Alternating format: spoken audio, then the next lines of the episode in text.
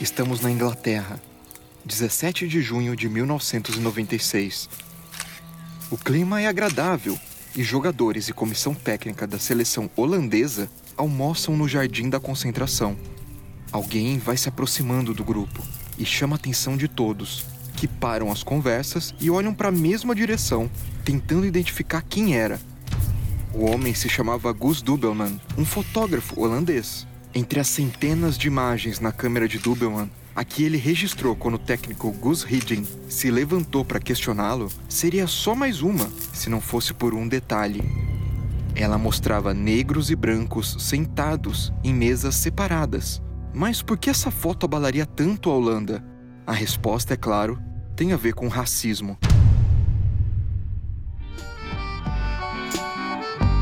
Esse é o Raro Efeito, um podcast apresentado por Umbro e Peleja, com histórias de quando a bola e a sociedade mudam a curva uma da outra. Nesse segundo episódio, a questão racial na seleção holandesa da década de 90.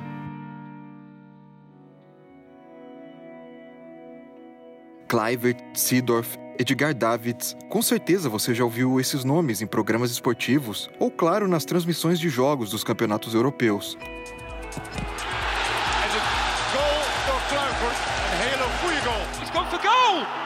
Fabulous strike from Clarence Seedorf. Davids. En David scoort. Geweldige trap van Edgar Davids. Die zo zijn uh, eerste doelpunt maakt.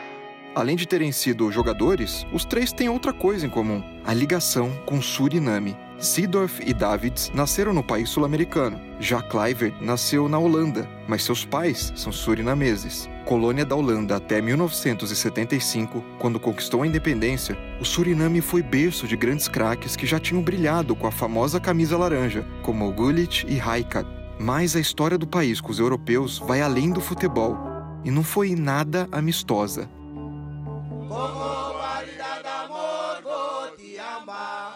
O Suriname é um pequeno país na América do Sul com aproximadamente 560 mil habitantes. Enquanto o Brasil, que faz fronteira ao sul do vizinho, foi colonizado por Portugal, a antiga Guiana Holandesa pertenceu à Holanda desde o século XVI.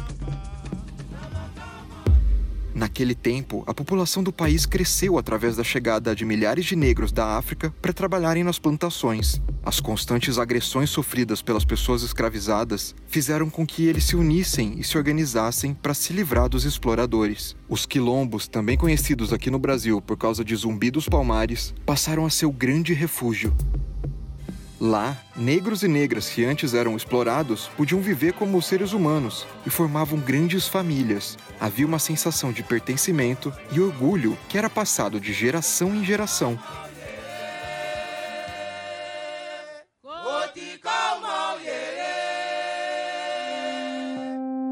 A situação não melhorou muito depois da independência definitiva em 75. Sem indústrias, campos de trabalho ou perspectiva de desenvolvimento, milhares de surinameses deixaram seu país e foram para a Holanda em busca de melhores condições de vida. O que ninguém sabia era que entre os que chegavam à Europa estavam os pais dos meninos e os próprios meninos, que mais tarde devolveriam a esperança aos torcedores e marcariam seus nomes no futebol holandês.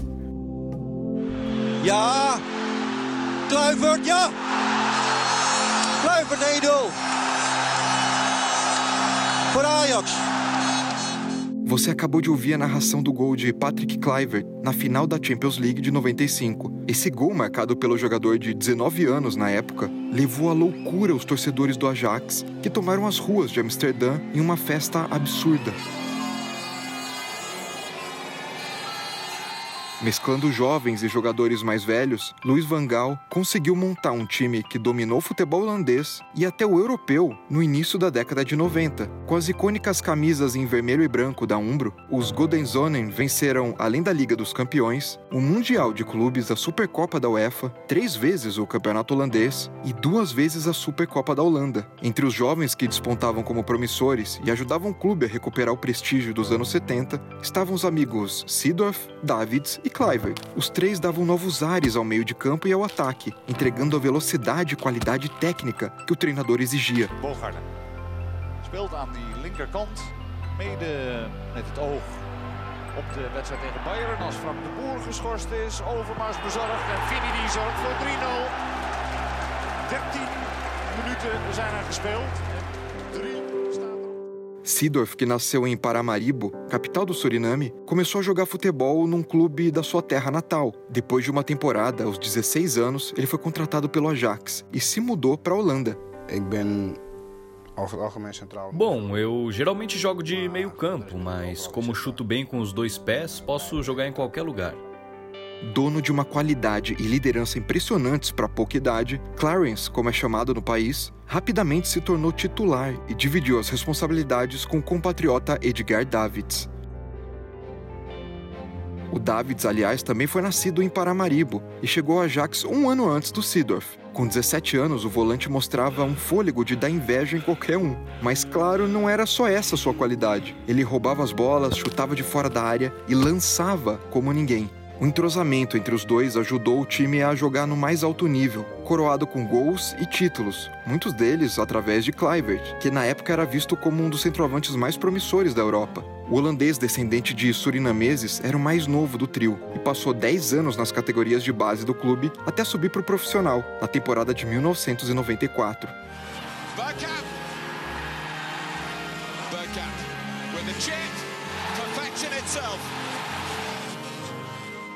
Eu troquei uma ideia com o Felipe dos Santos, do blog Espreme a Laranja.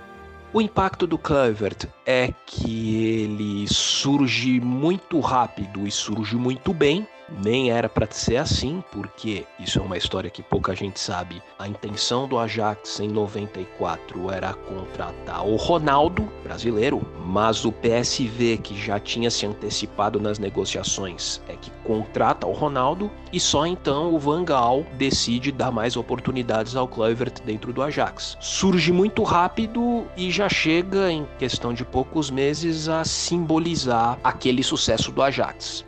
A cultura e o orgulho das raízes surinamesas aproximaram ainda mais os três. Juntos, eles formaram o que Sidorf nomearia de The Cabel, traduzido como o cabo em português. Mas essa parte da história eu te explico daqui a pouco.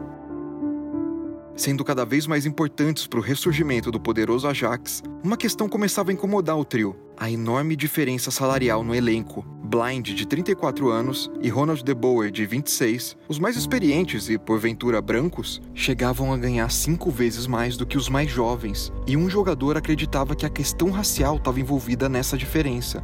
Winston Bogard, negro, tinha 24 anos quando chegou ao Ajax. Nascido em Roterdã, também possuía ascendência surinamesa. O zagueiro tinha tanto orgulho do país que, ao levantar a taça da Liga dos Campeões em 95, disse: É para você, Suriname. Bogard era muito próximo do trio composto por Seedorf, Kluivert e Davids. Era também o mais direto nas respostas. Em entrevista à revista holandesa Profile, em 2006, ele citou que a cor da pele dos jogadores interferia nos salários que recebiam. Já Martin Oldenhoff, diretor comercial do clube naquela época, revelou ainda mais. Os jogadores eram divididos em categorias quando se tratava de dinheiro. A separação se dava assim. Na categoria salarial A estavam os melhores atletas, na B, os medianos e na C, os estrangeiros ou os que subiam da categoria de base. As justificativas dadas naquela época não convenceram os jogadores negros e as graves consequências da questão mal resolvida não se limitaram ao time, respingaram na seleção.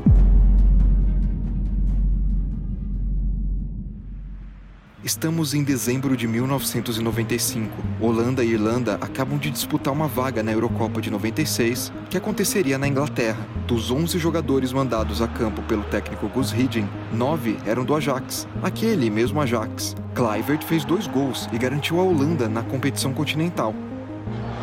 Oh,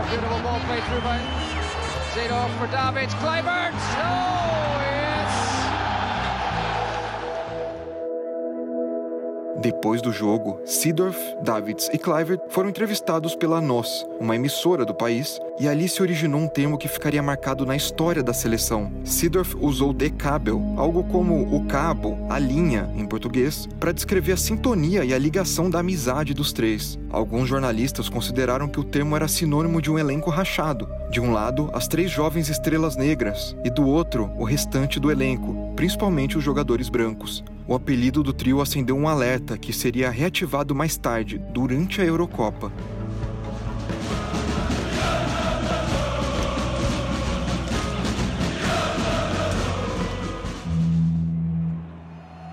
Já no primeiro jogo da competição, a animação se transformou em preocupação. Com todos os craques à disposição, Hiddink optou por poupar Blind e mudou as posições de alguns em campo, como Seedorf e Davids. O resultado foi decepcionante. A Holanda não jogou bem como se esperava e terminou com um frustrante empate em 0 a 0 contra a Escócia. Mas o início da queda daquele time começaria mesmo após a partida.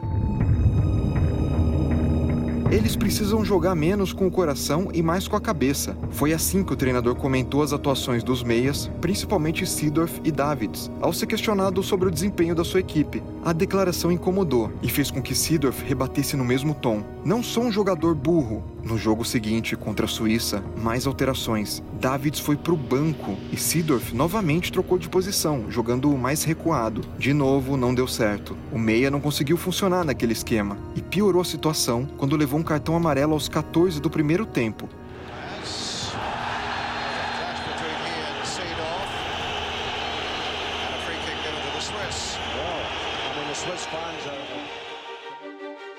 Foi o suficiente para Hiddink tirá-lo de campo aos 26 da primeira etapa. A irritação de Seedorf era perceptível. No banco de reservas, ele e Davids conversavam e gesticularam muito. Isso atraiu as lentes das câmeras e os olhares do treinador. Mesmo com a vitória por 2 a 0, o clima era péssimo. Davids, em entrevista na zona mista, disparou. Ele deveria parar de lamber o saco dos jogadores brancos para ver melhorar o time. Foi o suficiente para Hiddink. No dia seguinte, o comandante dispensou Davids e escancarou os conflitos do elenco. A fala de Davids citando jogadores brancos levantou a questão no país. Havia racismo na seleção holandesa?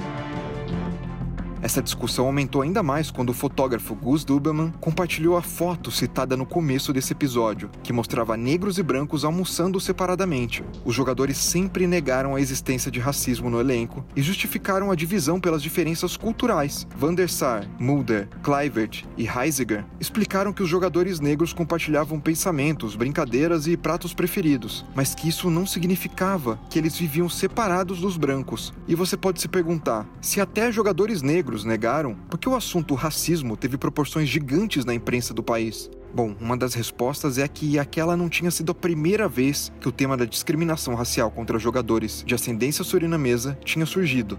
Em 84, Libretz, treinador de Gullit no Feyenoord, deu uma entrevista e soltou: Eu espero que a mentalidade dele continue boa. Negros, né? Sabe como é. Quatro anos depois, quando o técnico assumiu a seleção, Gullit disse: Será difícil trabalhar com um treinador como ele. O péssimo relacionamento dos convocados com o técnico foi a confirmação do que Gullit já tinha anunciado. Os atletas afirmavam que não existia racismo na seleção, mas mesmo assim o conflito existia e não podia ser negado. Para Hiddink e o goleiro Van der Sar, ambos brancos, não era questão racial a principal causa de desavenças, mas sim a econômica. O goleiro contou que um dia depois do corte de Davids, o treinador reuniu todos os jogadores e pediu para que se resolvessem. Os jogadores negros falaram das diferenças salariais, que já os incomodavam desde o Ajax, e os brancos, principalmente Blind e Ronald De Boer, considerados líderes do elenco tanto no clube como na seleção, contra-argumentaram.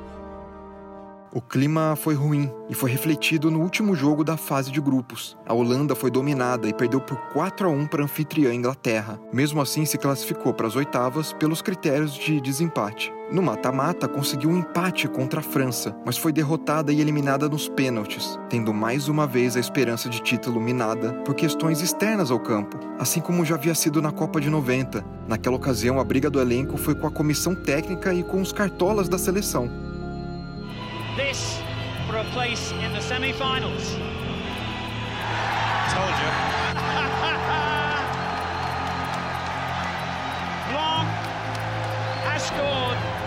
The sad faces belong to the Dutch. Bom, com o fim da Euro, decisões importantes foram tomadas. Na volta ao Ajax, dois jogadores negros importantes decidiram seguir outros caminhos. Davids e Heisiger aceitaram as propostas do Milan e foram para a Itália. Muitos acreditavam que a nova temporada serviria para acalmar os ânimos dos envolvidos, só que não foi bem assim o que aconteceu. Blind e De Boer negociaram sozinhos por todo o elenco uma parceria comercial para que seus rostos aparecessem em tazos nos pacotes da batata belga Croque. O valor acordado foi de 500 mil florins, moeda da Holanda na época, a serem divididos por todos. Quando os jogadores foram comunicados da decisão, três não concordaram com a negociação ter sido feita de forma restrita e se negaram a assinar o contrato. Eram eles Clivert, Bogarde e Veldman. Bogarde explicou. Não era por dinheiro, era puramente pela maneira como o assunto foi conduzido. Eles se deram o direito de fazer negócio em nome do grupo. Eles determinavam quanto cada um iria receber. E a gente que ficasse satisfeito. Não se sabe até que ponto essa situação influenciou na decisão, mas ao final da temporada, Clivert e Bogarde saíram do time e foram rumo ao Barcelona. Foi a questão da lei Bosman, que vira jurisprudência na Europa exatamente naquele ano de 95 em que o Ajax é campeão europeu. A partir daquele ano, os jogadores passam a poder mudar de clube ao final de seus contratos sem necessariamente indenizar o clube a que pertenciam, e isso cai meio que como uma bomba no Ajax, que é campeão europeu. De volta à seleção, Hiddink tinha um grande desafio: unir os jogadores e melhorar o clima para dar continuidade na preparação para a Copa de 98, dali a dois anos. A solução do treinador chegou por escrito. Ele criou um manifesto, uma espécie de cartilha com normas de tratamento destinada aos jogadores. Nela, 10 itens pautariam o envolvimento dos atletas com a imprensa e os torcedores. A estratégia deu certo. Durante o período em que estavam reunidos sob as cores da seleção, a Eurocopa era um capítulo quase encerrado. Ainda havia uma última pendência: Davids. Um ano já tinha se passado desde a briga com Hiddink, mas ele continuava afastado. Em 1998, no ano da Copa, Hiddink decidiu colocar um ponto final naquela história e convocou Davids, alegando que o seu alto nível na Juventus não podia ser deixado de lado. Nas oitavas de final do Mundial, a Holanda venceu a Iugoslávia por 2 a 1, com Davids fazendo o gol decisivo no finzinho da partida. Na comemoração, uma cena assustou a todos. Van der Sar dava socos em Bogarde, enquanto o restante do time se abraçava. Isso foi captado pelas câmeras. Van der Sar slog vilt mot backen?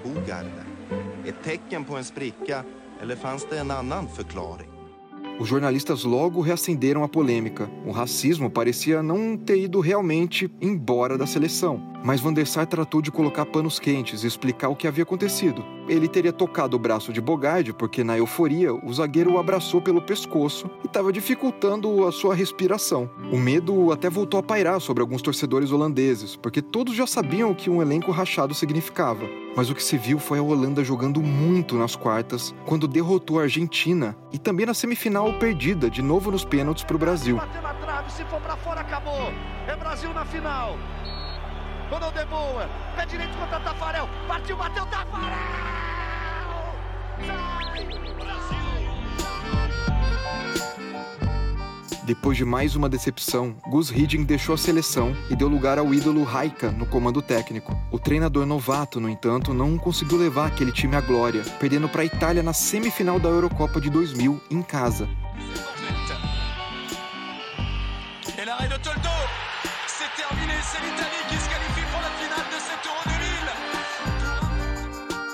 2000. Esse foi o último suspiro daquela geração. Van Gaal assumiu como técnico nas eliminatórias para a Copa de 2002, mas reencontrar seus jogadores do tempo de Ajax não foi o suficiente. A Holanda ficou em terceiro lugar no seu grupo, atrás de Portugal e Irlanda, e não conseguiu se classificar para o Mundial.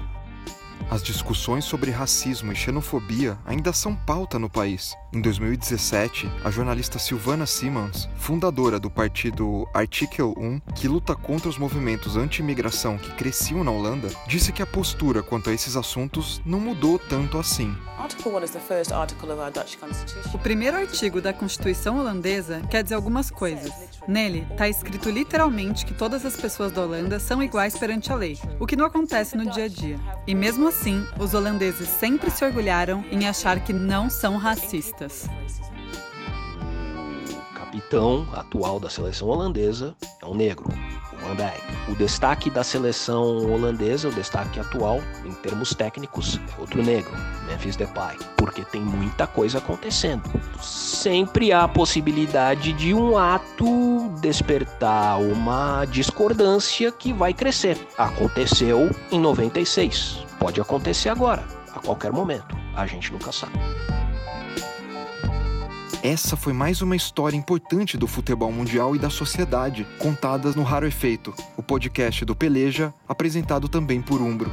Esse segundo episódio teve o roteiro de Fernanda Lima, a produção de Pedro Brienza, edição de Guto Franco, direção e apresentação de Murilo Megali. Até o próximo.